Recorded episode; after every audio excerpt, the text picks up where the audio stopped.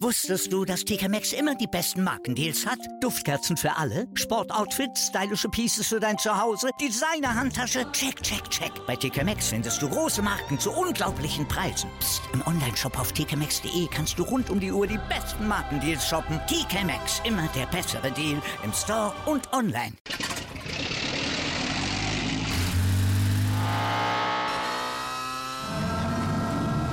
Von 0 auf 100.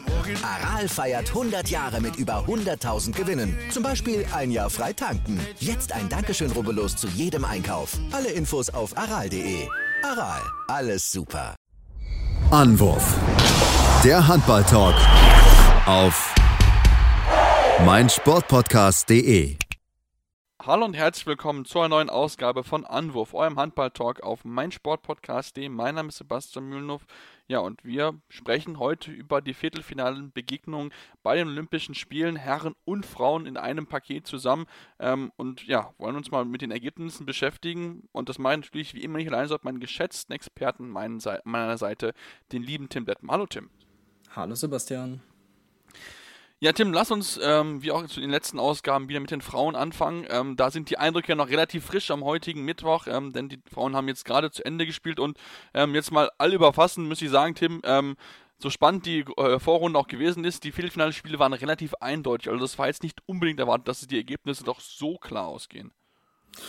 Ja, ähm, zumindest bei, beim letzten Spiel war es definitiv nicht zu erwarten, ähm, dass die Französinnen da so durchmarschieren würden. Ähm, bei Schweden vielleicht noch äh, durchaus, ähm, aber ja, schon ein bisschen enttäuschend, aber man kann natürlich jetzt auf jeden Fall davon ausgehen, dass es zwei sehr, sehr gute Halbfinals werden. Äh, davon, ja, also das alles andere wäre ein Wunder, ähm, aber wie gesagt, vor allem beim letzten Spiel hätte ich mir da doch deutlich mehr Spannung äh, ja, erwartet.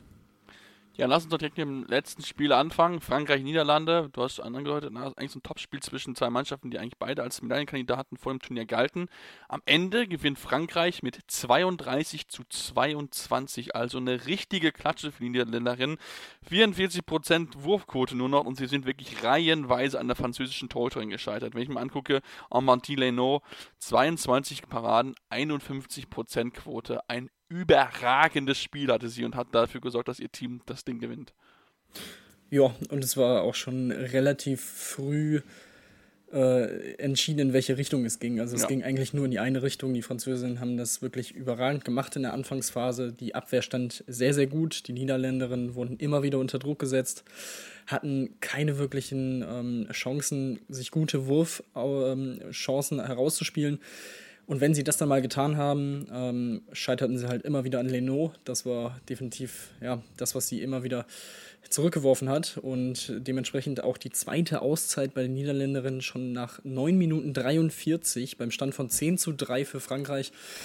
Und ähm, ja, also das will man natürlich in, in keinem Spiel machen und äh, ja tun müssen ähm, aus Sicht des Trainers.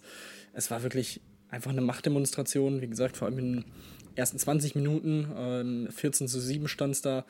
Und ähm, dann kamen die Niederländerinnen wieder ein bisschen besser oder überhaupt mal ins Spiel, haben sich ein bisschen äh, bessere und klarere Wurfchancen nochmal herausgespielt, haben sie dann auch hin und wieder genutzt, ähm, sind dann immerhin kurzzeitig mal auf fünf Tore rangekommen, aber dann kamen wieder die Unsicherheiten, die technischen Fehler ins Spiel und so, deswegen der äh, Pausenstand von 19 zu 11 für Frankreich und ja, danach muss man eigentlich sagen, plätscherte es schon so ein bisschen vor sich hin. Ähm, es pendelte sich dann so bei sechs Toren Vorsprung ein.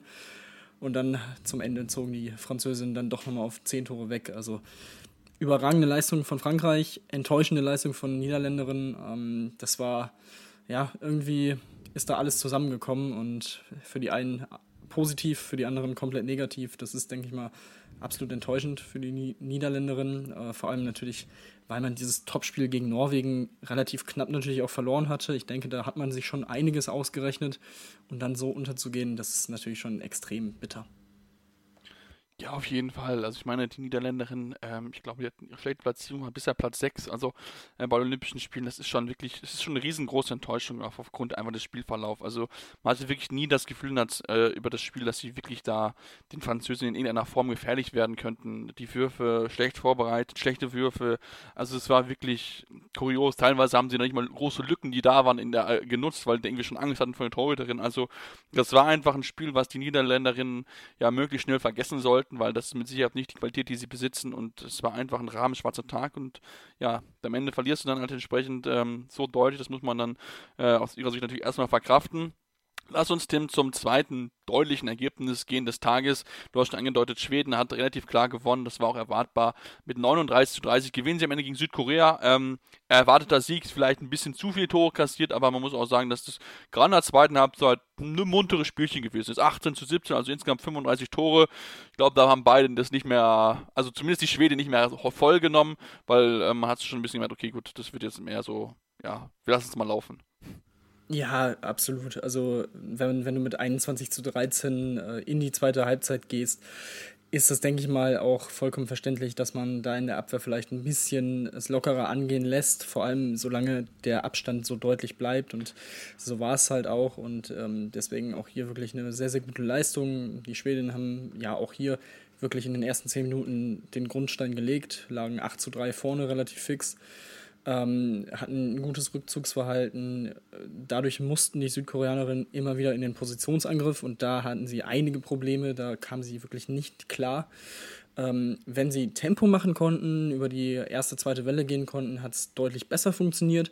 Aber das haben die Schwedinnen eigentlich kaum zugelassen. Das war der Schlüssel zum Erfolg. Ansonsten sind sie durch diese offensive 3-2-1 ziemlich äh, einfach durchmarschiert äh, und konnten dementsprechend auch relativ einfache Tore erzielen und sich so, wie gesagt, ja, einfach absetzen und diesen Vorsprung dann halten. Am Ende 39 zu 30. Sie bleiben wirklich äh, einfach in einer überragenden Verfassung und ähm, das war wieder ein sehr, sehr solides und souveränes Spiel, ein souveräner Auftritt ähm, und von daher vollkommen verdient. Johanna Bunzen im Tor, 11 Paraden, 37 Prozent. Insgesamt auch die Wurfquote von 71 Prozent ist natürlich sehr, sehr stark. Ähm, und ja, alles in allem wirklich ein sehr, sehr gutes Spiel. Ähm, Karin Stromberg wieder sechs Tore, acht Assists. Also da passt wirklich einiges zusammen im Moment und von daher ähm, spielen sie absolut zu Recht jetzt auch um die Medaillen. Genau, spielen absolut zu Recht um die Medaillen und ähm, ja, sie treffen dann im Halbfinale auf die Französinnen. Da bin ich wirklich sehr, sehr gespannt drauf. Ich glaube, es wird ein richtig, richtig spannendes Duell. Zwei sehr gute Offensivreihen, sind gute Torhüterinnen, gute Abwehrreihen. Also es wird mit Sicherheit noch ein spannendes Spiel dort. Da bin ich wirklich sehr, sehr gespannt, wer sich am Ende dort durchsetzen wird. Lass uns dann in dieses andere Viertel ein bisschen reingucken oder in die andere Hälfte im Endeffekt und dort auf das vielleicht spannendste Spiel des Tages eingehen. Äh, Norwegen gegen Ungarn am Ende 26 zu 22. Also da hat man schon gesehen, die Ungarinnen, die sind gut unterwegs, aber um dann wirklich den ganz großen Wurf dann zu Land gegen Norwegen, da haben sie dann doch zu schwer getan. Ja, und da hat dann halt in der entscheidenden Phase auch einfach die Torhüterleistung gefehlt. Ähm, insgesamt die beiden äh, Torhüterinnen bei sechs Paraden 19 Prozent am Ende des Spiels, auf norwegischer Seite 12 Paraden 35 Prozent. Das ist natürlich ein entscheidender Faktor gewesen. Vor allem Katrin Lunde in der entscheidenden Phase 5 von 8, 63 Prozent, wirklich überragende Leistung. Und ähm, so konnte Norwegen das Spiel dann noch drehen, ähm, lagen kurzzeitig ähm, oder 10 Minuten vor Schluss auch zurück.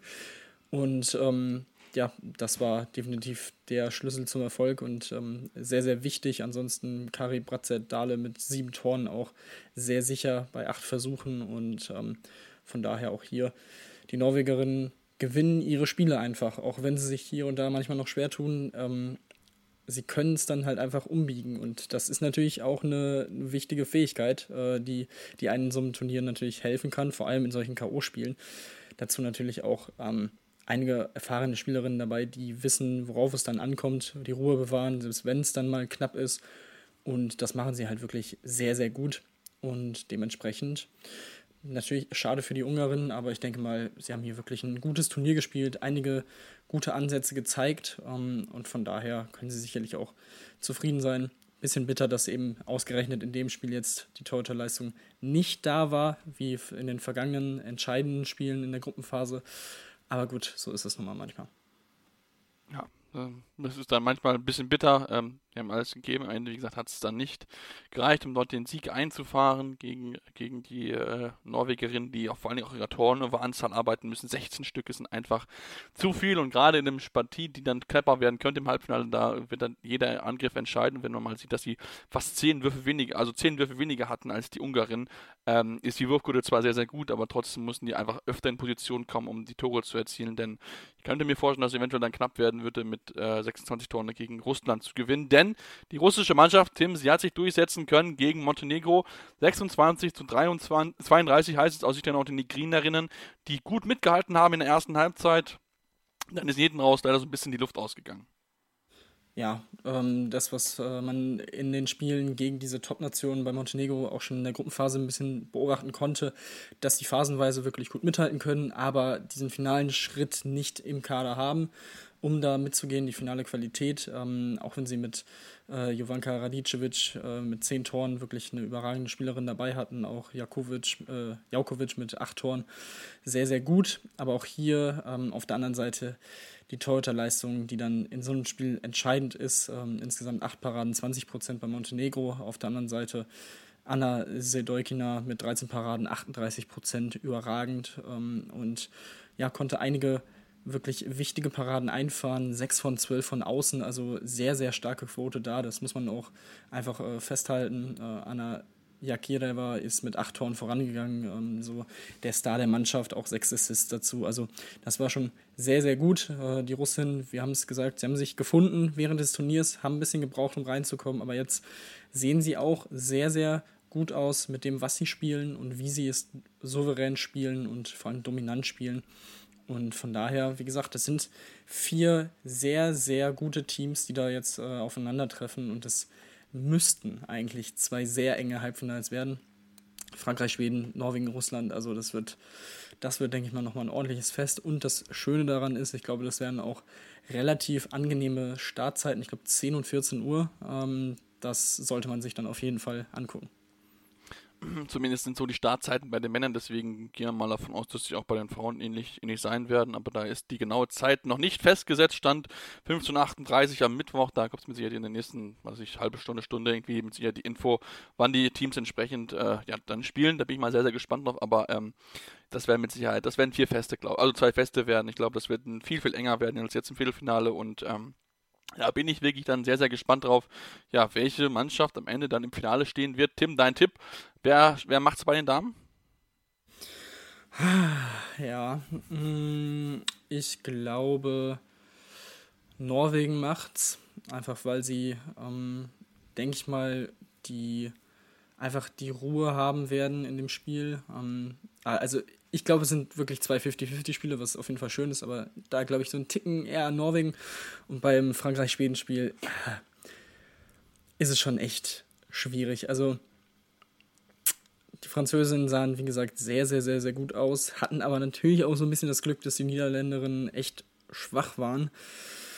Ähm, ja, aber ich, ich gehe irgendwie, ja, einfach für die Story, weil sie auch sehr gut einfach spielen, gehe ich mit Schweden. Mann, ich wollte jetzt gerade Schweden sagen, wenn du Frankreich sagst. ja, ja, also Team G ist auch voller Frankreich. Dann habe ich gesagt, ah, Schweden, schon was Unterschiedliches. Ähm, ja, es ist natürlich schwierig. Also ich bin eigentlich auch, ich bin, wusste ich bin ein kleiner Schweden-Fan irgendwie, warum auch immer. Ich tippe irgendwie bei den Großturnieren immer irgendwie auf die schwedischen Mannschaften. Ähm, deswegen gehe ich auch hier mit Schweden. Ähm, und oben ich glaube, die Russinnen machen es. Also ich habe da irgendwie so ein Gefühl für, klar, die haben jetzt nicht überragend gespielt, aber nach, nach dieser Niederlage gegen Schweden sind die irgendwie wach geworden und die Norwegerinnen, wenn die in Form, wenn die 60 Minuten lang ihr Spiel durchziehen können, dann können die das gegen gewinnen, aber genau das ist halt die Frage, die ich immer habe. Da bin ich mir so ein bisschen unsicher, ob sie das wirklich 60 Minuten hinbekommen, weil auch jetzt im, in dem letzten Spiel waren wieder Phasen mit dabei, wo es überhaupt nicht rund lief. Ähm, wie gesagt, nur 38 Würfe in, in, einer, in 60 Minuten, das ist eigentlich viel zu wenig. Ähm, und da bin ich wirklich sehr, sehr gespannt drauf. Aber ähm, mein Finale wäre dann Schweden gegen Russland, um einfach dann nicht dasselbe Finale haben, zu haben wie du. ja, was man ja auch ähm, noch festhalten kann, ist, dass natürlich jetzt drei Teams aus der Gruppe B, aus der primär ja. stärkeren oder stärker eingeschätzten Gruppe hier im Halbfinale stehen und Schweden gegen Frankreich 28-28 in der Gruppenphase. Also es zeigt, es wird mit Sicherheit wirklich spitz auf Knopf. Das wird ein richtig geiles Spiel und ähm, für mich auch bisher eines der Spiele des Turniers ähm, gewesen in der Gruppenphase. Das war wirklich sehr, sehr gut. Mal gucken, ob es äh, ähnlich äh, nochmal abliefern können, aber ähm, das verspricht echt schon einiges. Genau. Schauen wir mal, wer am Ende recht behalten wird. Natürlich ich hoffentlich, hahaha.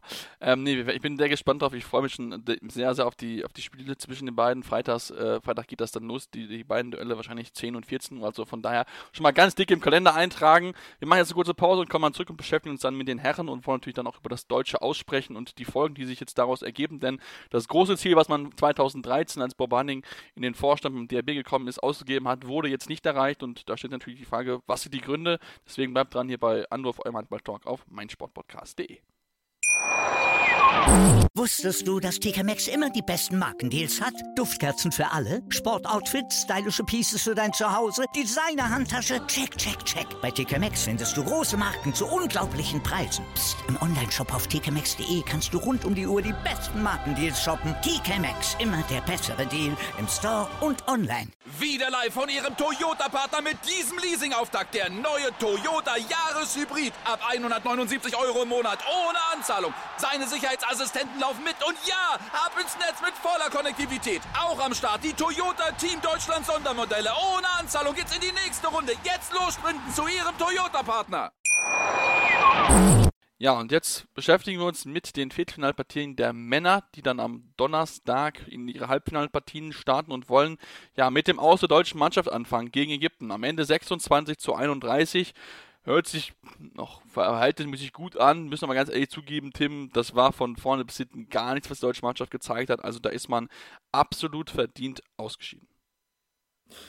Ja, und ähm, das ist eigentlich schon die perfekte Zusammenfassung für dieses Spiel. Es war wirklich nach neun Minuten 1 zu 5 der Rückstand für die deutsche Mannschaft und da war schon irgendwie, konnte man schon fühlen, okay, das wird heute gar nichts mehr. Also da war nicht dieser Drive dann auch nach der Auszeit, die Gislason genommen hat, zu, zu verspüren, zu sehen, dass die Mannschaft denkt, ja okay, komm, wir, wir kämpfen uns jetzt hier ran äh, und wir machen das hier irgendwie. Ähm, vor allem in der Offensive es war wieder das alte Spiel, man hat keine Lösung gefunden, man war statisch, es war einfach schwach, dazu die Wurfeffektivität, ähm, die nicht vorhanden war, dann wieder so Dinger, wo man sich fragt, also ey, sowas kriegen wir selbst in der Bezirksliga äh, von unserem Trainer, Trainer einen auf den, auf den Kopf. Wenn du frei durch bist und halb hoch wirfst, da freut sich jeder Torhüter drüber. Und ähm, sowas kann ich einfach nicht verstehen. Man hatte kein Tempo im Spiel, vor allem in der ersten Halbzeit. Die Defensive ohne Zugriff, das macht das Leben für die Torhüter auch sehr schwer, die auch nicht wirklich drin waren in diesem Spiel und ähm, dementsprechend, ja, pendelte sich das Ganze dann eben nach einer gewissen Zeit, wo sich die deutsche Mannschaft auch ein bisschen zumindest gefunden hatte, bei so vier Toren ein und ja, am Ende sind es fünf Tore Rückstand und das war wirklich alles in allem ein souveräner Sieg für Ägypten, wo sie auch keine Riesengegenwehr hatten. Das muss man leider so deutlich sagen. Ja, du, da möchte ich dir auch eigentlich gar nicht groß widersprechen. Also das ist wirklich, ja, es war wieder dieses, diese typischen Probleme, die die deutsche Mannschaft immer wieder hat. Diese, diese, diese Statik in ihren Aktionen, es ist, wird, wird wenig gemacht. Es ist jetzt mal wirklich mal so kein so Durchstoßen weiß, dass man sagt, okay, wir fangen links außen an, gehen in die Lücken und spielen unseren rechts außen oder so frei. Das siehst du eigentlich fast gar nicht. Und dann spielst du dann gegen die wirklich agilen Ägypter irgendeine 3-2-1-Deckung und wunderst dich, dass, das, dass die immer wieder da durchkommen. Also das ist irgendwie so, das war einfach von vorne bis hinten einfach wirklich eine Partie Partie, wo ich denke, okay, das war einfach, es war genauso erwartet, wie Ägypten spielt, aber man hat einfach keine Lösung parat. Es war, es war schwach, wenn ich mal angucke, Philipp Weber wirft viermal aus dem Rückraum. Also sorry, als Mittelmann wäre ich doch nicht hier aus dem Rückraum. Da muss mehr auf die Abwehr zugegangen werden. Die Lücken müssen gesucht werden und genau das war einfach nicht da. Der Einzige, der sich im Rückraum halbwegs gewehrt hat, war Julius Kühn mit 6 von 9. Ähm, der hat wirklich mal so teilweise auch einfach die Verantwortung übernommen.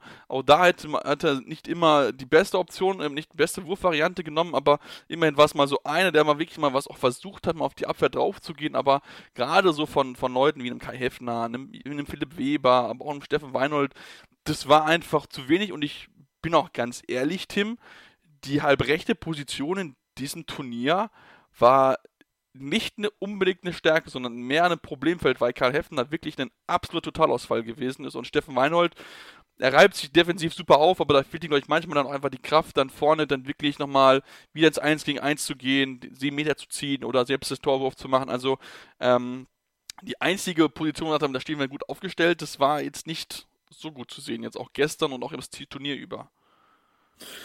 Ja, äh, sehe ich ähnlich. Also das hatten wir auch schon ähm, während an oder nach anderen Spielen besprochen, dass eben, wie gesagt, Hefner auf keinen Fall ein gutes Turnier hatte. Ähm, er hat so ein bisschen dann noch reingefunden und zumindest hin und wieder mal gezeigt, was er eigentlich imstande ist zu leisten. Aber das war dann auch wieder zu wenig. In dem Spiel 2 von 4, Weinhold 2 von 5.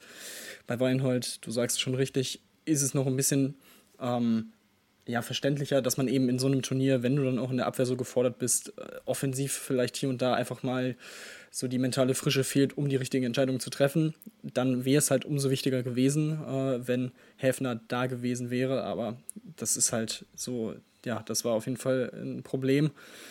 Und ähm, ja, ansonsten Goller vom Kreis 6 von 7 ist okay oder ist gut, ohne Frage, aber ähm, auch da irgendwie hat es nicht so funktioniert, wie es hätte funktionieren sollen. Und es ist wieder, es ist einfach frustrierend, wenn man sieht, dass man in diesem Turnier Phasen hatte, wo man teilweise besser gespielt hat als Spanien und Frankreich in den Spielen, aber auch so viel besser spielen musste, weil man vorher sich in die Situation gebracht hat, dass man schon wieder mit vier, fünf Toren hinten lag, um so überhaupt noch irgendeine kleine Chance zu bekommen. Und das reicht dann einfach nicht, wenn du einfach nicht konstant spielen kannst. Und ich frage mich so langsam, ähm, wenn man es unter einem Coach wie Alfred Gislason, einer absoluten Legende im Handball, nicht schafft, konstant seine Leistung abzurufen, ähm, mit wem soll es dann funktionieren? Also so das einzig Positive, was man dann aus diesem Turnier ziehen kann, ist, dass es bis jetzt zumindest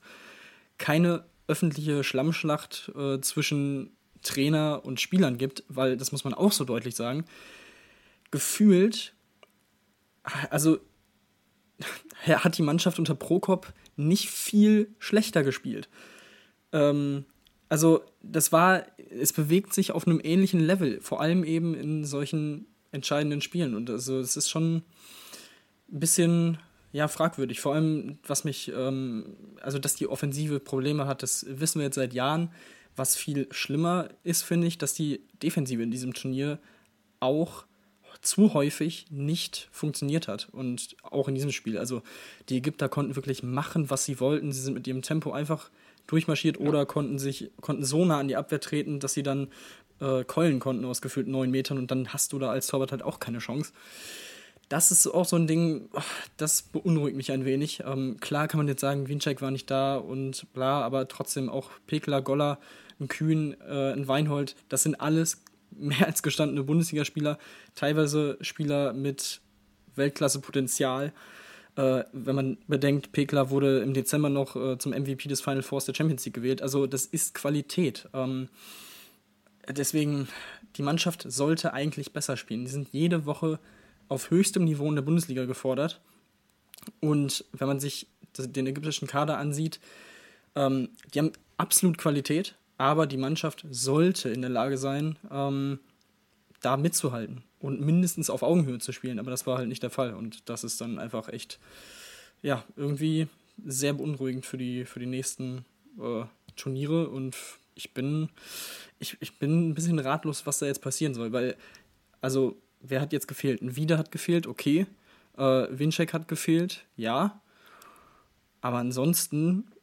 Oh, weiß ich nicht, ob da jetzt das, was noch nicht dabei war, Heimann, okay, ob die jetzt wirklich so einen großen Unterschied gemacht hätten äh, in dem Spiel ähm, oder in den Spielen, ähm, als die, die dabei waren. Von daher, das war ja halt auch so, so ein bisschen die Denkweise nach dem WM aus, nach dem frühen WM aus. Ja, das war jetzt halt auch nicht ne, der beste Kader. Äh, gut, äh, ist. Das war jetzt fast der beste Kader. Also da hat mir ja, genau, deswegen. Also es ist schon schwierig. Also für mich ist halt manchmal habe ich das Gefühl, dass es halt auch so eine Einstellungssache Geschichte ist, weil ähm, wie gesagt, offensiv da sind wir uns, glaube ich, einig, da haben wir mit Sicherheit nicht den besten Rückraum. Von den Top-Nationen würde ich uns da um unteren, im unteren Bereich sehen. Das ist, glaube ich, da kann man schon mal, glaube ich, so zustimmen. Jetzt mal Rückraum aus, vielleicht ausgenommen, weil wenn Wiede fit ist, haben wir da schon einen der besten auf der Position auf jeden Fall. Was halt mich halt stört, ist halt die Abwehr. Die Abwehr ist halt eine Einstellungssache. So, das ist halt, wenn du bereit bist, dir einen extra Schritt zu machen, dann kannst du das alles hinbekommen. Das habe ich manchmal das Gefühl, dass das nicht dass dann zu schnell der Kopf runtergeht, dass man dann einfach sagt, oh, jetzt läuft's nicht und dann, dann ist irgendwie auch so keiner da, der da wirklich als auch mal, auch mal, richtig so mal einen Push, so ein Lampe ist das zwar, ja, aber so richtig so das Gefühl habe ich manchmal, dass da einfach dann dann schon zu schnell der Kopf runtergeht und denkst so, ah, jetzt funktioniert es heute überhaupt nicht, ja, dann funktioniert es jetzt auch die ganze Zeit nicht mehr. Du hast nicht jetzt keinen Mal hast, der irgendwie sagt, Leute, jetzt kommt mal raus, jetzt ist halt, ne, da muss halt auch mal knallen, sage ich mal so. Wenn ich jetzt sehe, wir haben bekommen drei Straf, also drei Zeitstrafen. Ist jetzt nicht viel oder so, aber da kann man auch mal, kann man auch mal ein Zeichen setzen, um wirklich mal Leute festzunehmen, sich nicht festzumachen und sie auch gerne mal ein bisschen länger festzumachen, bis der Schiedsrichter Pfiff schon längst vorbei gewesen ist. Aber es muss einfach mal, es ist einfach so ein, so ein Zeichen gesetzt werden und ich finde halt auch einfach, man hat vor sieben Jahren dieses Ziel ausgegeben gehabt, Olympia Gold 2020. Ähm, das hat man jetzt klar verfehlt und ich denke auch 2024 Olympiagold ist in meinen Augen absolut nicht realistisch. Ähm, also da dürfen wir, können wir auch froh sein, Viertelfinale und dann mal gucken, wie die Auslosung ist. Ähm, aber ich finde halt, uns fehlen halt auch gerade im Rückkauf einfach die Spieler, die ja mit den Top-Leuten einfach mithalten können. Also dass da wirklich so dass du so einen Sarkosen oder so jemanden hast, wie das Spiel leitet und das ist halt ein Weber, ist es ja nicht. Das haben wir schon mehrfach gesehen. Er hat jetzt eine gute WM gespielt, ja, aber jetzt hier bei Olympia hat er wieder so ja, mal gut, mal wieder richtig schlecht. Wie gesagt, jetzt schlecht gegen Ägypten, 0 von 4, einen einzigen Assist und so. Ein Juri Knorr, dem will ich das noch nicht aufbürden, weil der ist einfach noch ein junger Mann, der lernt das noch. Aber es ist einfach so, uns fehlt wirklich ein klarer Plan in der Offensive, ähm, wo die Jungs wirklich merken, okay, wir sind vielleicht jetzt nicht die Besten, aber wir können aus dem Potenzial, das wir gerade auch am Kreis haben, vielleicht das Beste daraus machen. Und das ist etwas, wo vielleicht auch nochmal Alfred Gislason ran muss oder wo man sich einfach fragen muss, haben wir die richtigen Leute im Kader? Und dann muss man sagen, okay, da muss man einfach konsequent aussortieren. Ich finde, die Leistungen von außen waren auch ausbaufähig. Also tut mir leid jetzt für Uwe Gensheim, aber meiner Meinung nach würde ich ihn jetzt nicht mehr nominieren für das nächste Spiel ähm, oder für das nächste Turnier ähm, weil seine Quote von außen nicht gut ist. Ähm, auch insgesamt die Quote von außen mit 61% ist unterirdisch, also wirklich unterirdisch. Da gibt es nur zwei Teams, die von außen noch schlechter sind als wir mit der Wurfquote. Und da muss sich auch definitiv was ändern. Also es muss einfach viel besser werden. Man muss als Einheit spielen in der Offensive und das hatte ich das Gefühl, dass das überhaupt nicht der Fall gewesen ist. Nee, und äh, wenn man sich das Ganze von der Verbandsseite natürlich nochmal anguckt, du hast es angesprochen, man hat dieses Ziel ausgegeben. Man hatte durch Corona und durch die Verschiebung quasi noch ein Jahr mehr Zeit, um die Entwicklung der Mannschaft voranzutreiben.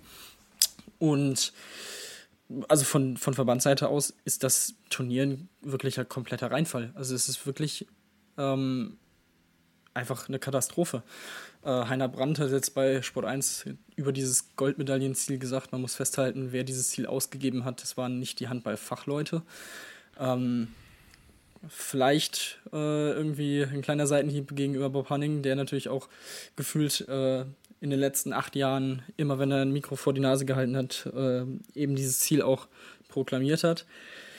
Und ähm, in acht Jahren sollte es möglich sein, vor allem bei einem Verband mit diesen Ressourcen. Es ist der mitgliederstärkste Handballverband der Welt, ähm, der größte Verband, ähm, einfach Spieler zu entwickeln und auf ein Weltklasse-Niveau zu bringen oder zumindest auf ein Weltklasse-nahes Niveau zu bringen, um dieser Mannschaft einfach zu helfen. Und das ist nicht passiert bisher. Ähm, mal schauen, 2024 neben den nächsten Olympischen Spielen dann natürlich auch noch die Heim-Europameisterschaft.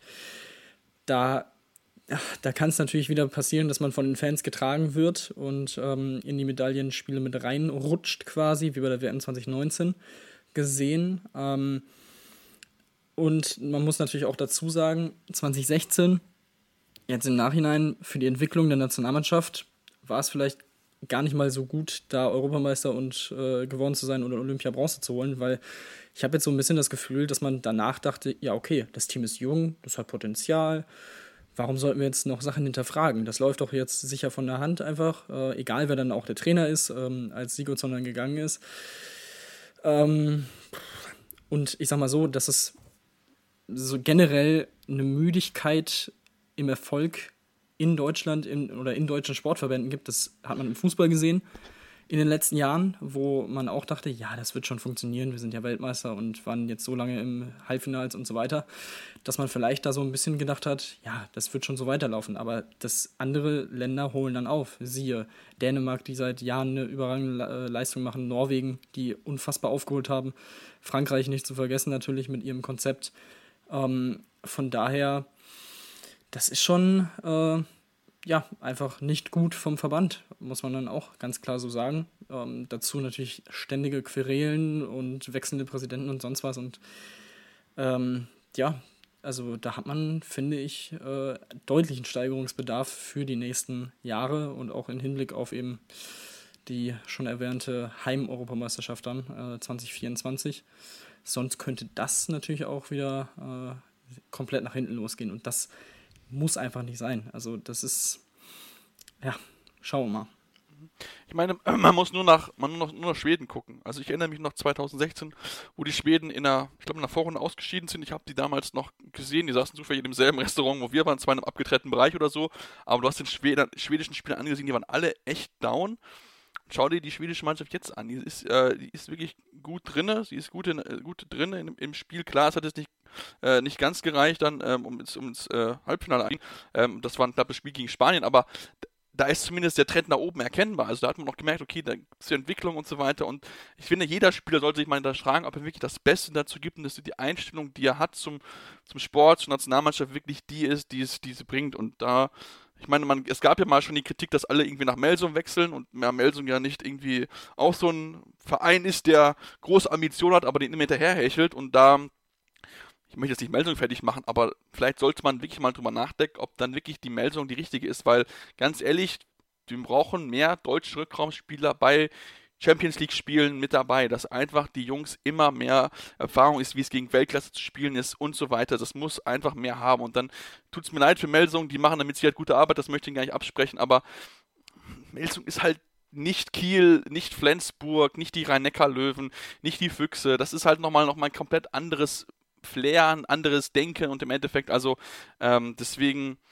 ja, ich glaube, jeder muss sich einfach hinterfragen, man muss vielleicht noch mehr mental machen und ähm, man muss, wie gesagt, wie gesagt, über positionelle Konsequenzen nachdenken. Auch ein Andy Wolf.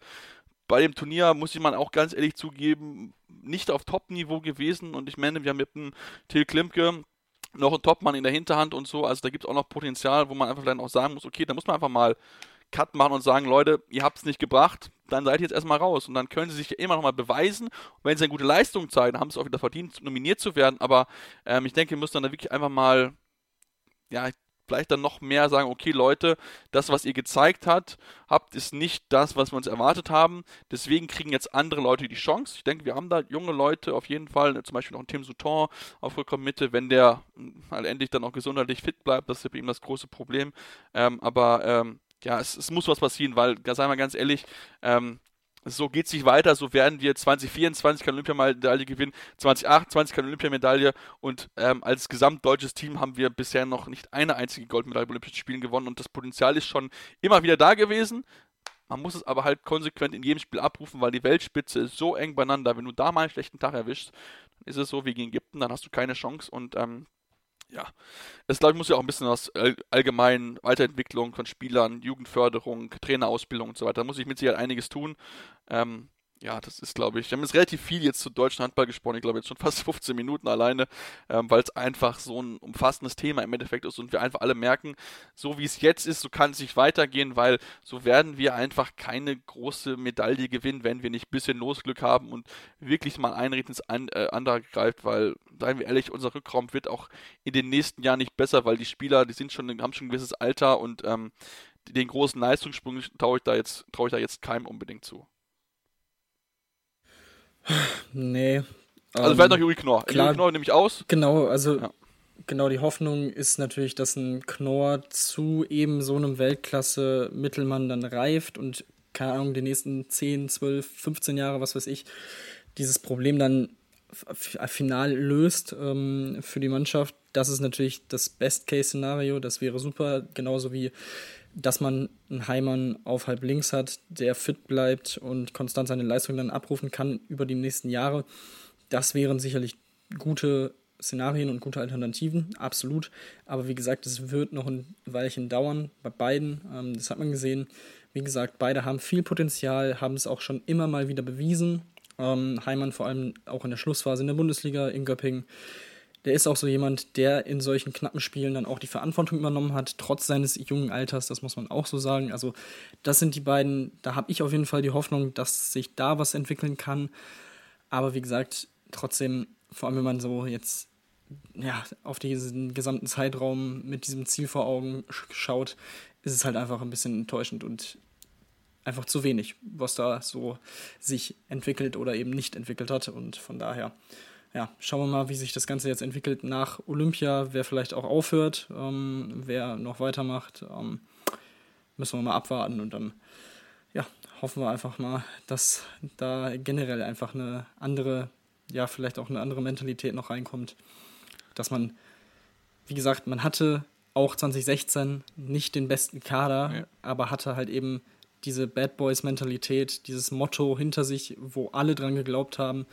Alle haben, man hat zusammen wirklich als Team funktioniert und alles hat ineinander gegriffen und das muss man, denke ich, auch die nächsten Jahre so hinbekommen, sonst wird man individuell einfach zu schwach aufgestellt sein, um die Teams wie Dänemark, Frankreich, Norwegen, Schweden, äh, Spanien konstant ähm, ja, zu, zu schlagen oder schlagen zu können. Ja, wenn ich gerade sehe, dass die deutsche Mannschaft im Tischtennis gewonnen hat, genau, die haben es geschafft. Sie haben sich hinter, hinter den besten Chinesen haben sich etablieren können, machen eine gute Arbeit und genau das muss jetzt auch der Deutsche Handballbund einfach hinbekommen. Da muss einfach noch ja, bessere Arbeit getan werden, um dann ja, einfach weiterzukommen, um dann wirklich dann auch mal Olympiagold äh, sich zu holen.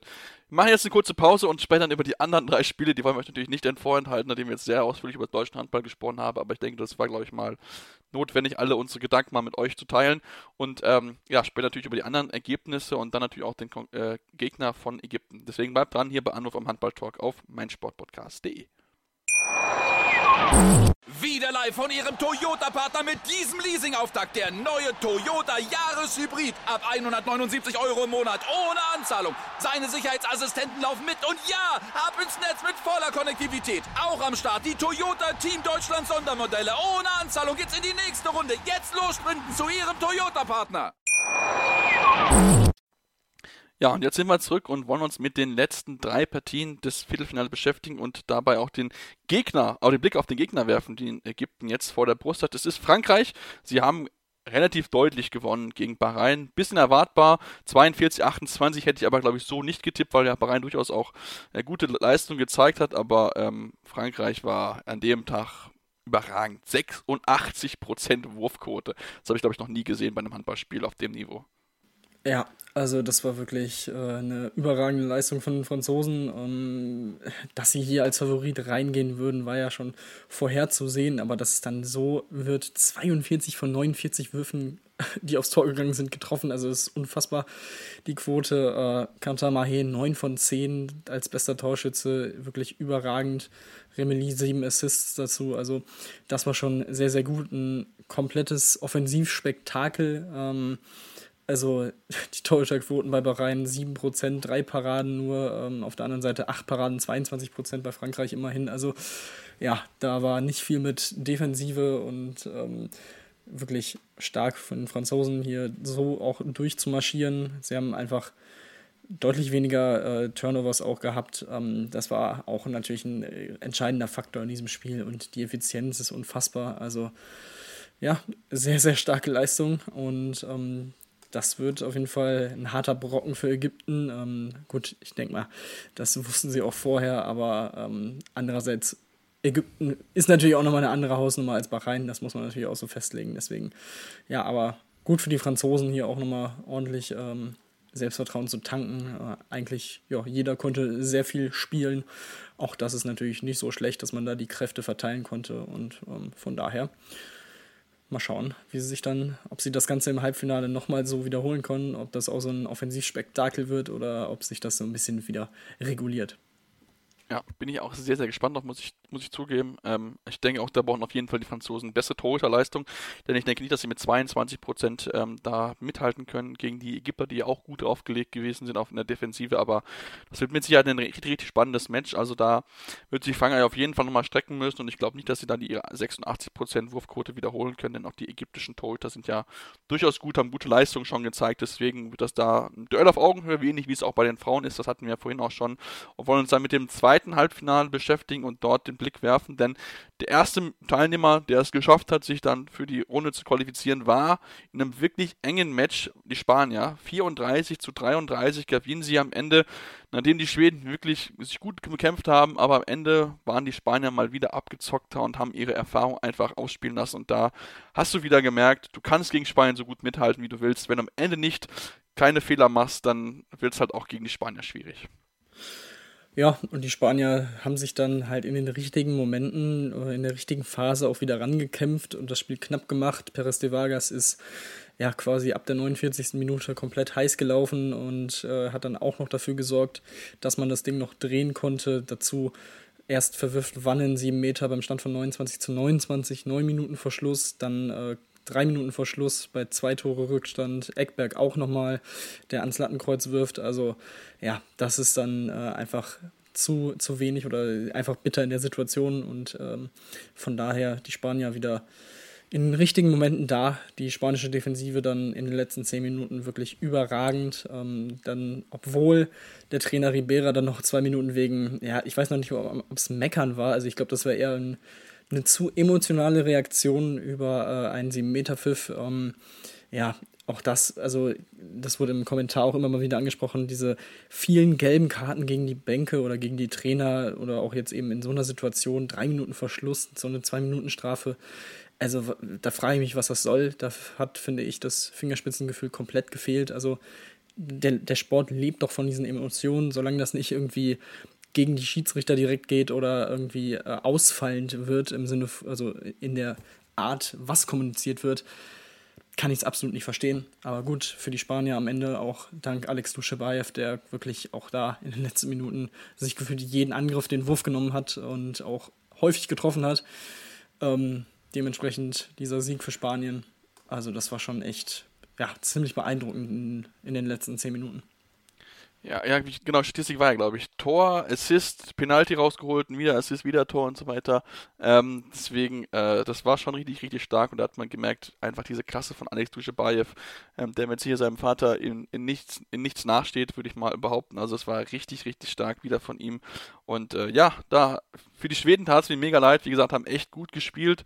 Ähm, die erste Halbzeit war unglaublich torreich mit 38 Toren, äh, neuer olympischer Rekord eingestellt. Also das war schon, war schon richtig, richtig gut, was sie dort gezeigt haben. Es war wirklich toller Handball, aber am Ende, ja, Spalner abgezockt gewesen, wie man sie kennt, und am Ende dieses Ding sich geholt und treffen jetzt im Halbfinale auf ähnlich abgezockte Dänen. Ähm, die ähm, gewonnen haben gegen Norwegen. Wir hatten es ein bisschen erwartet, ähm, waren einfach äh, schon ein bisschen besser einfach drin und Norwegen hat sich enorm schwer getan. Am Ende 31 zu 25 und bei Dänemark ähm, ja, waren es nur sieben Torschützen, ist aber egal, weil am Ende es reicht, um mit 31 zu 25 zu gewinnen. Also da haben sie sich auf ihre wichtigen Schützen wie Jakob Hollen oder auch Mikkel Hansen verlassen können, dass sie dieses Ding nach Hause fahren. Ja, und es war vor allem in der ersten Halbzeit ein wirklich knappes Spiel. Für die Norweger natürlich sehr, sehr wichtig, dass Christian O'Sullivan doch spielen konnte, aber man ja. hat auch dort gesehen, ja, er war nicht bei 100 Prozent. Ähm, das muss man, muss man festhalten. Von daher war es schon, wie gesagt, es war wichtig, äh, dass er gespielt hat, aber ja, es hat dann am Ende nicht gereicht. Ähm, ansonsten vor allem die Phase kurz nach der Pause, wo die Dänen dann auf vier Tore wegziehen können oder auf fünf Tore sogar bis zur 39. Minute da war dann die Entscheidung in diesem Spiel. Die Norweger verlieren ihre eigene Überzahl mit 0 zu 3. Das darf dir dann einfach nicht, so, nicht passieren. Kurz danach auch mit weiteren Fehlern in der Überzahl. Von daher können die Dänen dann wegziehen. Ähm, die hatten Sargosen, finde ich, in der zweiten Halbzeit auch sehr, sehr gut im Griff. Haben ihn dann auch ähm, etwas provoziert, beziehungsweise Sargosen hat sich provozieren lassen, hatte früh auch die zweite Zwei-Minuten-Strafe bekommen in der 16. Minute war sehr gereizt, ähm, ob dessen äh, oder wegen diesen Strafen, ähm, die ja ein bisschen hart waren, glaube ich, vor allem am Anfang. Ähm, aber gut, muss man dann halt auch mit umgehen. Ähm, leider hat er dann auch noch die rote Karte gesehen, sechs Minuten vor Schluss, ähm, als er Gitzel im Gesicht getroffen hat. Und da muss er halt einfach ruhiger werden, cleverer werden. Ähm, das hat schon sehr an das Champions League Viertelfinale-Rückspiel gegen PSG erinnert äh, im März, April, wo er auch mit Rot runtergeflogen ist in einer entscheidenden Phase und das darf ihm in Kiel schon nicht passieren. Ähm, da kann man es aber noch ein bisschen besser kompensieren als bei Norwegen, wo er wirklich der absolute Fixpunkt ist. Und da war das Ding dann wirklich definitiv entschieden. Und von daher, ja, äh, gute Leistung von Dänemark, haben es stark gemacht, aber ja, halt auch für Norwegen ein bisschen unglücklich am Ende. Aber gut, so ist es in solchen Spielen nun mal. Da, da entscheidet sowas halt auch, aber die ja, die, die Effizienz von, von Dänemark war auch unfassbar, wenn man sich die Expected Goals anguckt. Ähm, 23,5, das heißt, sie haben 32 Prozent mehr Tore gemacht, als man äh, eigentlich erwartet hat. Und ähm, das ist natürlich auch eine, eine Quote, die ist schon sehr, sehr stark. Ja, auf jeden Fall. Also das ist richtig, richtig gut, was die, was die Dänen dort gezeigt haben. Und ähm, ja, das sind jetzt die Halbfinale stehen jetzt fest. 10 Uhr morgen deutscher Zeit, Frankreich gegen Ägypten, 14 deutscher Zeit, Spanien gegen Dänemark. Also wirklich tolle Spiele, die, auf die wir uns freuen können. Tim, auch hier die Frage, wer zieht ins Finale ein? Ähm, ich würde sagen Frankreich und Dänemark. Ähm, also bei den Franzosen ist natürlich immer so die Geschichte, vor allem gegen Ägypten mit Hendavi im Tor. Wie wird das Torwartduell ausgehen? Können Gérard und Gentil das zumindest nicht komplett äh, einseitig gestalten, also im negativen Sinne für Frankreich dann. Aber ähm, ich glaube, die sind dann so abgezockt, dass sie es irgendwie durchziehen werden. Wie gesagt, ich werde in solchen Spielen erstmal nicht mehr gegen Frankreich tippen. Ähm, wie gesagt, da, da habe ich aus der Vergangenheit erstmal gelernt. Natürlich äh, wäre es jetzt typisch, wenn morgen genau das Gegenteil passiert, aber deswegen, ich gehe da mit Frankreich und ja, die Spanier haben natürlich auch diese Geschichte von äh, einmal noch dieses mit diesem Kader zusammen in Richtung Gold. Aber ich finde, die Dänen sind halt einfach so stark. Ähm, deswegen glaube ich da eher an Dänemark. Ja, also ich, ich, ich, ich würde auch eher zu Dänemark tendieren, aber ich, du kannst halt gegen die Spanier zu tippen, ist halt, ist halt enorm schwierig. Ich hatte eigentlich sie schon gegen die Schweden eigentlich, wo ich sagen, okay, da gehen die vielleicht jetzt raus, aber ähm, ich sag, Spanien geht ins Finale und dann wird äh, dann für mich auch Frankreich, glaube ich schon. Also auch da ist ja auch so ein bisschen so das letzte Mal Karabatic, Luc Aballot, äh, Gijou auch auf, auf der Außenposition. Also da ist, glaube ich, schon so das letzte Mal, wo sie es unbedingt schaffen wollen. Das wird mit Sicherheit, glaube ich, nicht einfach. Mich würde es nicht wundern, wenn wir zweimal eine Längerung sehen würden in beiden Partien, ähm, weil es enorm spitz auf Knopf steht in meinen Augen. Und ähm, ja, da bin ich mal sehr gespannt, wer am Ende im Finale stehen wird. Wir werden es besprechen. Nächste Woche, also nächste Woche sage ich schon, diese Woche Freitag natürlich. Also da werden wir natürlich über die Ergebnisse der Männer und der Frauen sprechen und dann schauen wir mal, wer dann, dann in den entsprechenden Finals steht. Ähm, bis dahin könnt ihr uns weiterhin folgen. Auf Twitter ist es möglich bei Tim mit Tim-Detman23.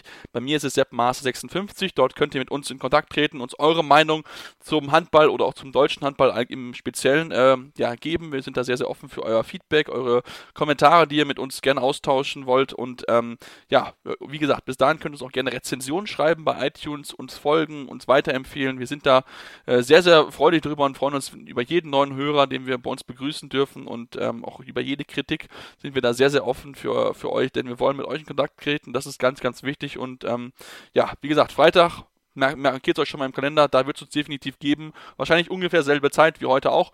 Und dann ähm, ja, wünsche euch alles Gute bis dahin, bleibt gesund und guckt fleißig Handball und dann bis Freitag hier bei Anruf, eurem Handball-Talk auf meinsportpodcast.de. Wieder live von Ihrem Toyota-Partner mit diesem Leasing-Auftakt. Der neue Toyota Jahreshybrid. Ab 179 Euro im Monat. Ohne Anzahlung. Seine Sicherheitsassistenten laufen mit. Und ja, ab ins Netz mit voller Konnektivität. Auch am Start die Toyota Team Deutschland Sondermodelle. Ohne Anzahlung geht's in die nächste Runde. Jetzt los zu Ihrem Toyota-Partner.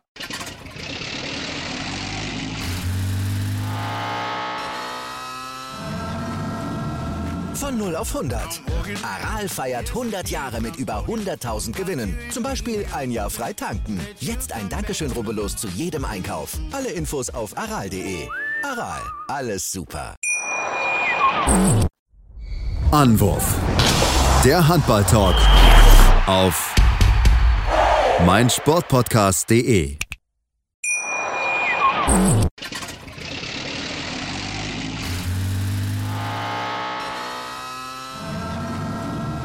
Von 0 auf 100. Aral feiert 100 Jahre mit über 100.000 Gewinnen. Zum Beispiel ein Jahr frei tanken. Jetzt ein Dankeschön, rubbellos zu jedem Einkauf. Alle Infos auf aral.de. Aral, alles super. Ich habe mich natürlich schockverliebt, weil die war wirklich ganz, ganz klein. So begann die Mensch-Hund-Beziehung zwischen Christina und Tierschutzhund Frieda. Und wie es danach, nach dem ersten Moment der Verliebtheit, so weiterging und welche Klippen es danach zu umschiffen galt, das hört ihr in der neuen Ausgabe von Iswas Dog, dem Podcast für harmonische Mensch-Hund-Beziehungen. Iswas Dog? Mit Malte Asmus. Überall, wo es Podcasts gibt.